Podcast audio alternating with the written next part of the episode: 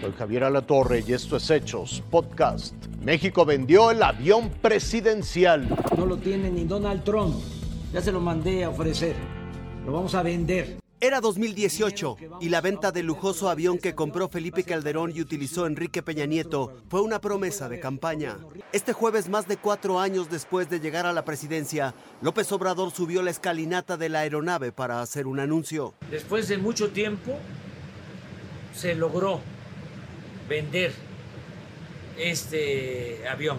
En efecto, el gigantesco Boeing 787 ya no forma parte del gobierno mexicano tendrá una nueva casa en Tayikistán, a casi 13.500 kilómetros de distancia.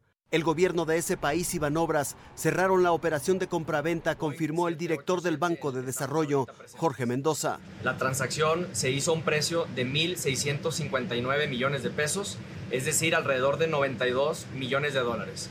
Este precio cumple con el avalúo que realizó el INDAVI. Jorge Mendoza explicó que el gobierno de Tayikistán ya ha depositado la totalidad de los recursos a la cuenta del instituto para devolverle al pueblo lo robado. Esta venta va a generar, además de los recursos que recibimos, van a generar ahorros. Primero, se van a realizar un ahorro de 332 millones de pesos de intereses que le tenía que pagar el gobierno federal a Banobras. Con este monto ya se liquida el arrendamiento y Manobras en su lugar, la totalidad de la recepción de estos recursos se los va a regresar a la tesorería de la federación para que se puedan aplicar a los proyectos en el sector salud. Con esto, señor presidente, cumplimos con una promesa más de campaña. Con esto cumplimos con la ciudadanía. El avión simbolizó desde el inicio de esta administración la lucha contra el derroche gubernamental. López Obrador detalló que los recursos obtenidos serán usados en la construcción de dos hospitales. En las zonas más pobres de México en Tlapa, Guerrero y en Tuxtepec, Oaxaca. Nos quitamos este pendiente, porque vaya que nos costó. Jaime Guerrero, Fuerza Informativa Azteca. Un bloqueo y enfrentamiento en la México-Toluca por comuneros inconformes con el tren interurbano.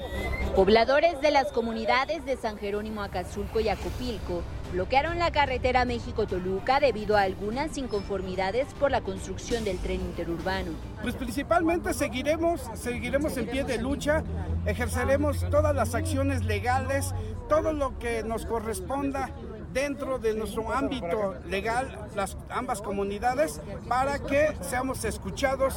Aproximadamente a las 9 de la mañana, los manifestantes irrumpieron el paso de las y los automovilistas en ambos sentidos con dirección a la capital del país y al Valle de Toluca.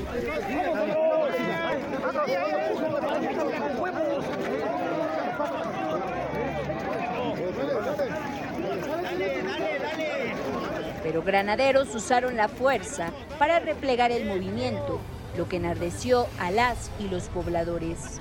Al menos cuatro personas resultaron lesionadas, entre estos un policía estatal. Estamos ahí nada más parados cuando llegaron todos en botones, pues me aventaron, me patearon, ajá, me golpearon, me levantaron y me aventaron.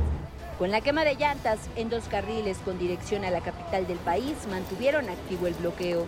Luego, tuvieron un diálogo con las autoridades y finalmente, pasado el mediodía, abrieron la circulación en su totalidad.